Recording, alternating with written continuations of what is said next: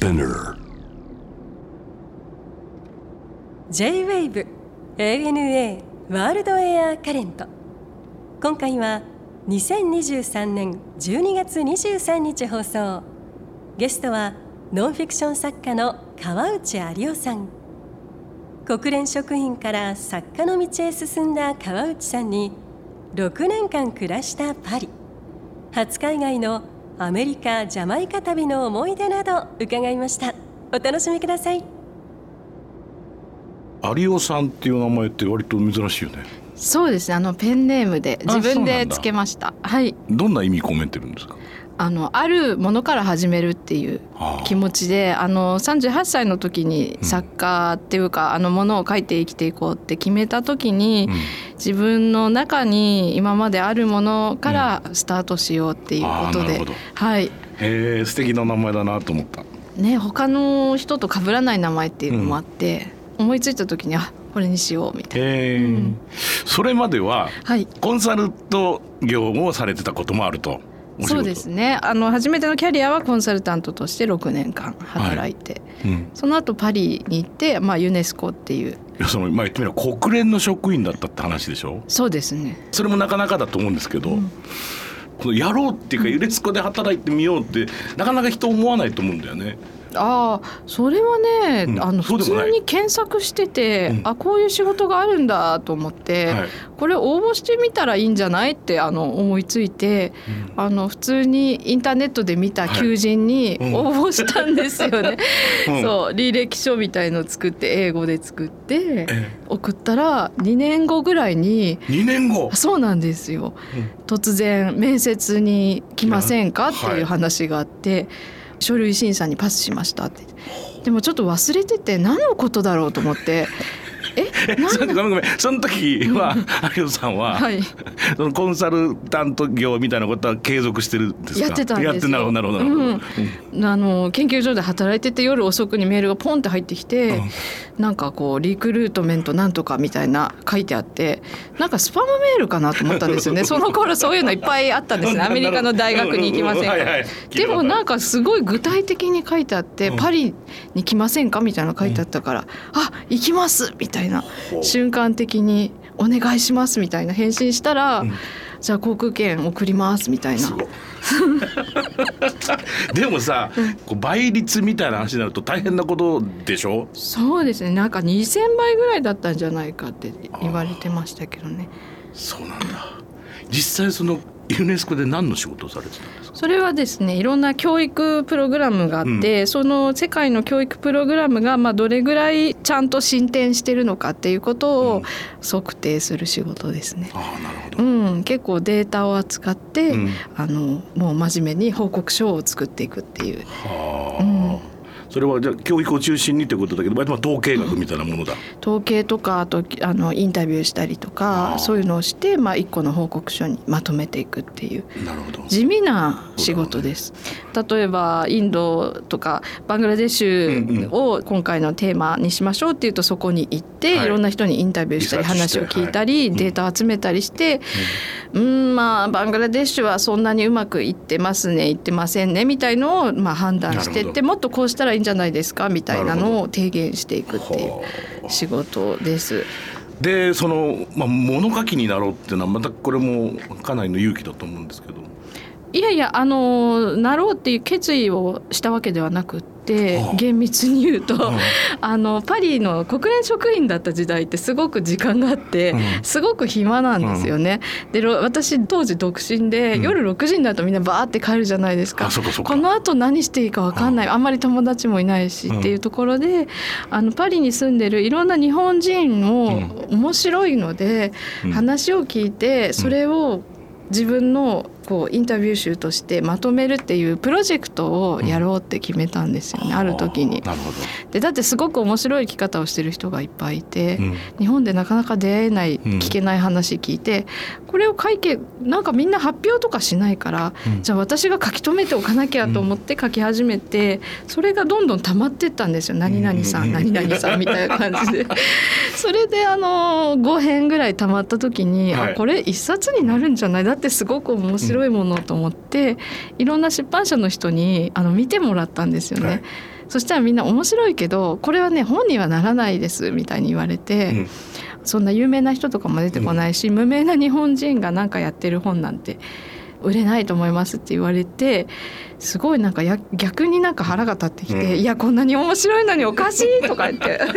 そうだよね。そう。名前あるからその人の人生知りたいじゃないもんね。そうなんですよね。ほん本来はね。そう。まあ、でもまあ出版社もの言ってることも分かるっちゃ分か当るよね。然ですよね。ね。今振り返ればでもうん。何も知らないので、そう言ってこの人たちが言ってることはおかしい。はいはい。こんなに面白いのにとしか思わなくって。でもたくさん断られた後に、はい。ポッとその幻冬舎っていうあるはいはい。編集者が「あ私が預かってなんかやってみてもいいですか?」っていうことになって。企画が通りましたって言ってあの最初の本が出たんで「パリで飯を食う」っていう本になって出てそれをの時にあのちょうどユネスコを辞めてうんじゃあ物を書いて生きていったらどうなるっていうのがその、うんなので強い決意を持ってっていうよりその本が最初に出したかったっていう感じですね。うんパリは有さんにとってはどんな街なんですか？パリは2004年から2010年まで6年間住んでたんですけれども、それまであのアメリカに住んでいてフランスに行ったら全く違う価値観のもとに人々は生きていて楽しむことにすごく貪欲。そうだねうん、なんか今を楽しむだから日本ではなんかこう未来のために我慢して我慢して何か我慢して何かを達成してみたいなのが良しとされてたのは、はえもう今楽しめばいいんじゃないみたいな、その生き方にすごく影響を受けて、あの自分をものすごい変えてくれた街ですよね。うん、そうですか。はい、まあ本当の話一言で協楽的といえば、ねやっぱりフランスもそうだしイタリアなんかもそうだと思うけど、はいやっぱりそれこそ日本人とはかなりやっぱり違うじゃないですか、うんうん。一日の捉え方も違うだろうし、一生の捉え方も違うだろうし、そうですね。なんかボスとかもあなんか来週からちょっと俺いないからみたいな連絡取れないからあと5週間って言われた時にガーンみたいな嘘でしょみたいな そんな宣言ないよね。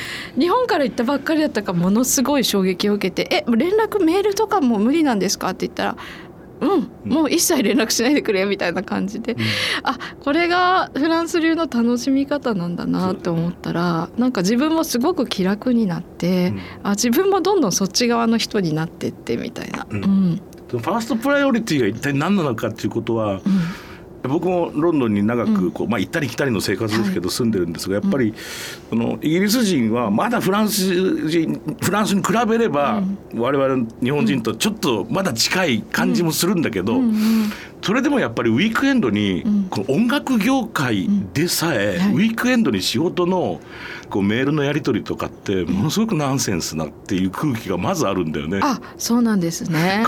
エンタメでしょ？みたいな感じじゃないですか。うん土日がないのは当たり前でしょっていう感じだけど、まあまずあの何やっても帰っては来ないよねやっぱり月曜日までは。うん気持ちいいですね。気持ちいいよだから乗りになれると、うんでその方が当たり前だし家族との時間、自分の時間とか、いうのがやっぱり一番多分最優先なんだと思うんだよね。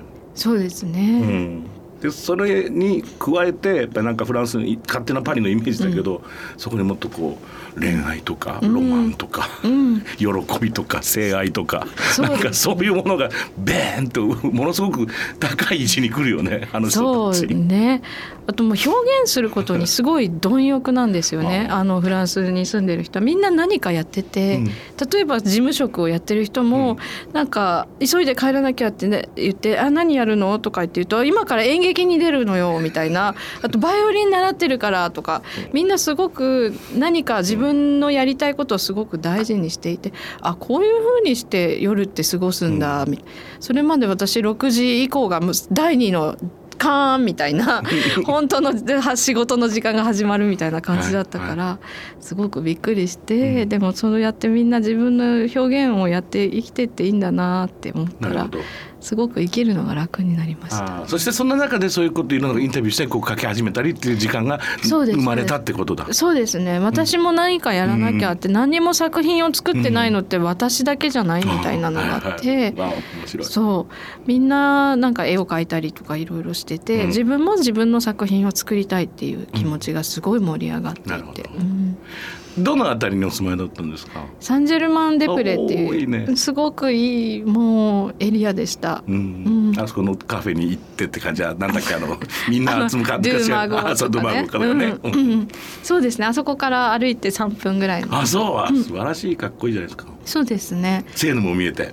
あのすぐそこにうん歩くとすぐそこにあって、うん。あの長くあの住まないだろうと思ったんですよね。そんなに一生住む町じゃないので、うん。お金を貯めてってよりは一番素敵なところに住んで一番パリの生活をしてやろうって思いついて 同僚みんなにバカにされてたんですよ。あんなそんなとこに住むやついないみたいな。サンジェルマンなんて逆にダサいぞみたいにあのみんなに言われてたんですけど、うん。いやもう関係ないよねって一番パリっぽいとこに私住みたいって言ってみんなに 笑われながら部屋を探してました。あでもそれは大正解じゃない？うん。思い出の場所っていうのは何かありますか？どっかこれはなんか面白そう。何これアトリエ？あこれそうですね。一区か一区の59リボリっていう、なんか聞いたことあるな。サンカントヌフリボリっていう今でもあるんですけれども1999年に、まあ、アーティスト3人によって、まあ、スクワットっていう不法はい。占拠された建物で 私が行った当時は30人ぐらいの人がそこで寝起きをしてたんですよね。でその中にいる一人のあのアーティストの女性がいて小林悦子さんっていう日本人なんですけど、う彼女を描き始めたのが私がものを描くきっかけになりました。やっぱりそうそういう人たちってそれをさあのすごく覚えてるんだその、不法占拠して、アーティストたちがなんか。あ本当ですか？なんか変変だよね。そんなこと。あすごく変です。はい。すごく変だよね。だって本当入っちゃいけないじゃないですか、そうなんですよね。ね。そう。でもそこはあの毎日オープンしててオープンアトリエ的に。うん。だから観光客も行っていいし、ね。一般の人も行っていいしっていうので、結構行ったらみんな歓迎してくれるので、うん。なんか変な紙にねサインするんですよ。ここで何があっても訴えないでくださいみたいな訴えませんみたいなのにサインさせられて中に入るとなんか不思議なワンダーランドみたいなのが広がってて そうあのすごい面白いとこだなと思ってあのみんなと仲良くなって、うん。なんか国連職員しながら夜夜な夜なそっちに行くみたいな生活をしてました。やっぱりあのパリの人たちは特にだけどやっぱりこうアートに対するその好好奇心と、そのその重要性みたいなものもすごくさあの前衛的なものとかへの関心っていうか受け入れが全然違うよね。もともとうん土壌がまあ違うって言っちゃったらもうなんかねそうちょっと残念な感じもしちゃうけど。うん、でももう生活の一部として多分あるんでしょうね。なんか小さい頃からみんな絵を買いに行ったりとか、アーティストの人たちも今日ね小学生が買ってくれたんだよみたいに言ってなんかあの絵を買うとか売るっていうのがもう生活の一部なんかここはアートを買える場所みたいなのがいっぱいあったりして、オープンアトリエやってねあのアーティストを訪ねる期間とかがあったり、すごく身近なところにあるんだと思うんですよね。ね。うん。まあ部屋に入って家に入って、うん壁があるってこれ何かけようかなっていうところからっていう、まずその生活習慣があるもんね、そうですね。壁のサイズに合う絵とかさこの雰囲気に合う絵を探すっていうところからさ引っ越したらまずそこするもんねみんなね。そうですね。もう埋め尽くされてる家とかありますよね。隙間なくない？みたいな。こんな絵のは飾り方初めて見たみたいな。結構パリで多くって、自分もだから結構買い始めて、うん。あなんか普通に50ユーロとか100ユーロで買えるものから、まあ300ユーロぐらいのものを買い始めるとなんかどんどん欲しいみたいになってって。そうだよね。そうですね。結構買ってましたね。パリたくさん公園あると思うんですけどどこが一番好きですか？えー、とジャルダン・ルクサンブルグがやっぱりあの家からも近いので、まあちょっとランニングに行ったりとか、はい。い、つも走ったり。でもみんながゆったりしてるのがいいですよね。ね。うん、公園の使い方がさやっぱまあ、まあうん、東京の公園のが機能してないって話で。そうですね。ヨーロッパの公園は本当に素晴らしいですよね。ううん。んうちの娘なんて24かな今、だけど東京帰ってくることもあるんだけど、ほとんどまあイギリスにいるんですよ。はい。で東京にいて昼間天気がいいと、100%ピクニック行ってきますって言うんだよね。あ すぐ行くんです御苑とか、うん。うんうん御苑の年間パスとか持ってて。あいやーわかります。でも私もピクニック大好きだからフランス人もピクニック大好きじゃないですか。どこでピクニックしようみたいのが毎週ね お酒持ってチーズ持ってパン持ってってなったらピクニック。そうなんだよね。そう。ピクニック行ってきますってそれがやっぱり日本の女の子あんま言わないだろうなと思ってさ。そうですよね。ピクニック文化はあんまりないですよね、そう。そう。でもフランス人外にいるのが好きだからね、うんみんな。そうね。うん、仕事終わって夜7時ぐらいから始まるんですよね普通に夏7時ぐらいとかね,、そうだね。うん。そうまだ日が高いから。そうだね。まあん9時10時ぐらいまでねそう。明るいからな。だから「あじゃあ今からみんなでピクニックしよう」って言われた時にもうびっくりして「え 今から？今から?」って。そうピクニック。うん、なんとか公園にあのちょっと待ち合わせしようみたいに言って、う。ん。そう公園が大好きになりましたね。はい。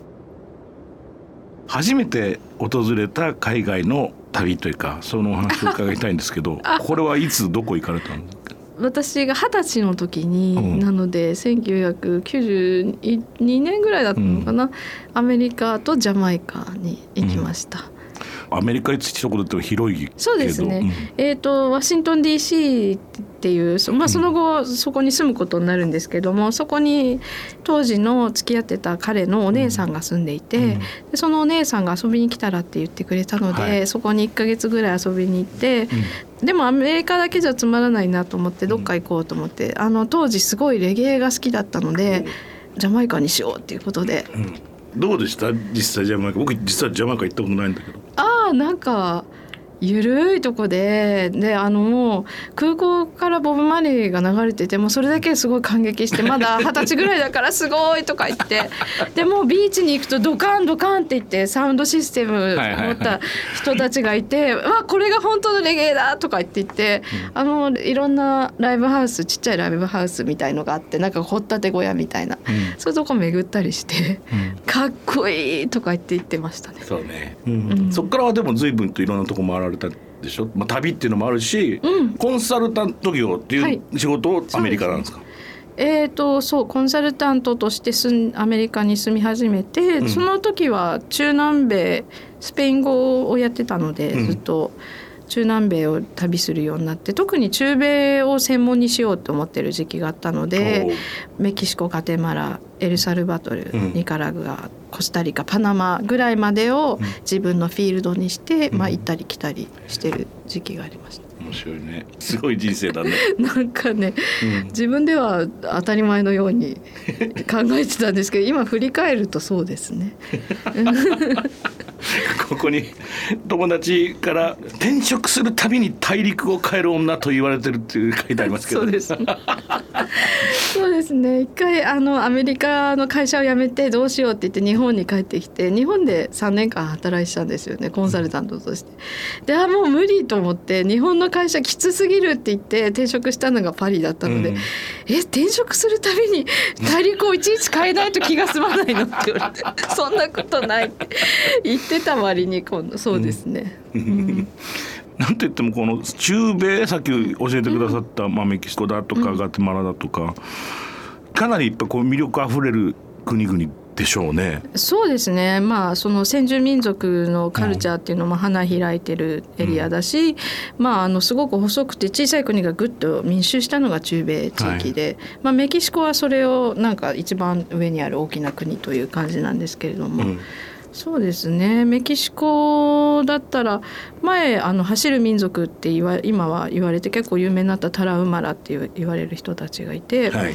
その走る民族はどうやってあの何百キロも何百キロも走れるんですよ本当に、身体能力が半端なくって、うん。でその人たちが走ってるところをちょっと見に行こうかなって言って行ったりとか、そうですね。いろんな先住民族の村をあの巡ってその人たちのストーリーを書き取るっていうのはライフワークにしようかなってうん。一時期思ってて、うん。そう。あの言ってました個人的に。ああそうですか。はい、今どっかももっぺんもっぺんじゃなくて今まで行ったことあってもなくてもいいんですけど今行きたいところとかなんか。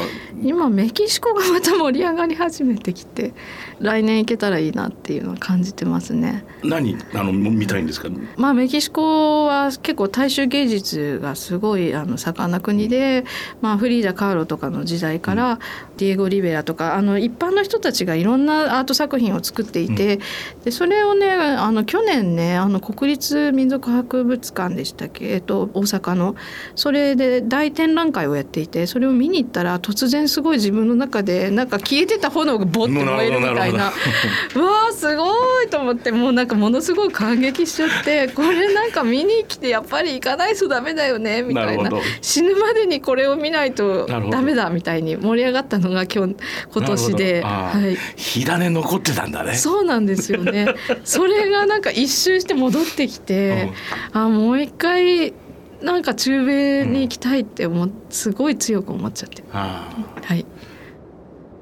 さて最新刊、これまた面白い切り口で ご本を出されましたが「自由の丘に小屋を作る」はい、これは構想してどれぐらいかかったいやこれはあのまあ娘が生まれた時に何かね自分にできることって何なのかなって娘のために思い始めてで思いついたのが小屋を作るっていう 結論になったんですよね。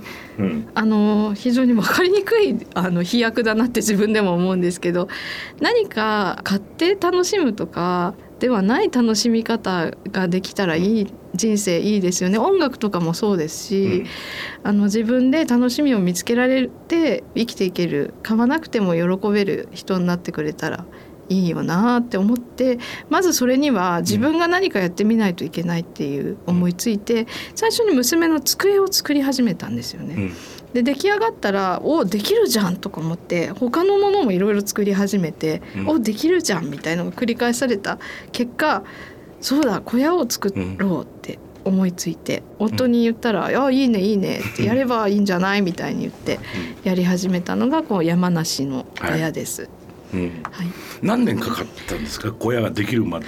6年ぐらいですかね。実際に手を動かし基礎を打ってから4年間ぐらいですかね、うん、まあそのしょっちゅう行くね、うん、ずっといられるわけじゃないからね。そうです行っては作って行っては作ってっていうのを繰り返されたって書いてあった。そうですね。なんかずっといればよかったんですけどね、でもずっといるのもしんどすぎるので、自分別に大工でもないし、たまに楽しみたかったんですよ私。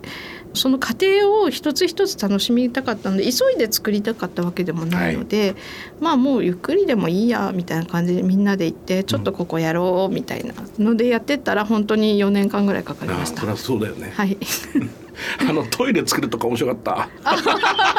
あそこみんな好きですね。いやいや面白い。いや結局ねその何年もかかるって思ってんだったらさ、うん、やっぱ普通まずトイレだろうなってあるんじゃないですか、うん、そうですね、うん、すぐ挫折しちゃってもう無計画に始めてるから何これもう無理とか思って全部知らなかったふりをしてたんですけど、はい、みんなに「トイレどうすんの、そろそろ作らないの?」みたいに言われてある日、一年発起して作りました。面白かった。ありがとうございます。今どどうやって使ってるんですかこの小屋は？なんか一ヶ月に一回ぐらい遊びに行って、うん、まあみんなで家族とか友達とかと泊まって、うん、ゆっくりしたいねって言いながらもいつも何かに追われてんですよね。なんかあここ塗らなきゃとか 草刈らなきゃみたいな。なんかずっと忙しいんですよ、ね、いやあのねこの小屋に限らず別宅というか別荘っていうのはそうで、うん、行って休みたいんだけど一日は絶対掃除と買い出しで終わるんだよ。そうですよね。もうさ本当に。ずっと。ヘトヘトヘトヘトになって。そう。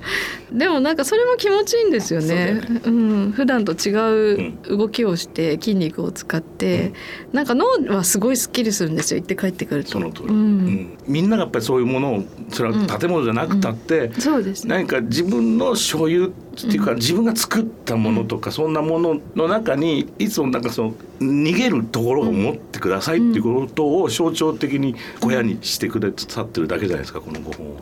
そうですね。そういう物理的な、あのものもあればあとは精神面っていうか、うん。きっと音楽を作られるとかも同じだと思うんですけど、自分の自由になる部分みたいのが心の中にいつもあればなんか他がすごく大変でもそこに逃げられるじゃないですか。うん自分にとってはその小屋っていうのは誰にも頼まれたものでもないし仕事でもないから好きなようにやっちゃえばいいと思うとすごく気持ちが楽になる部分なんですよね。うん。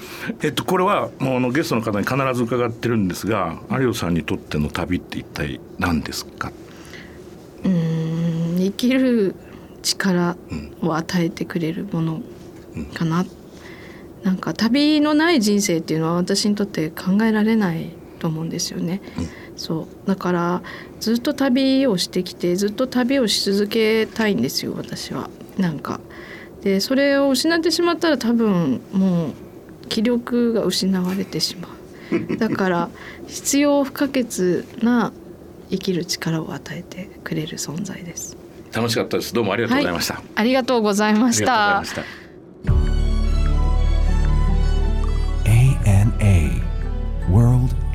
current.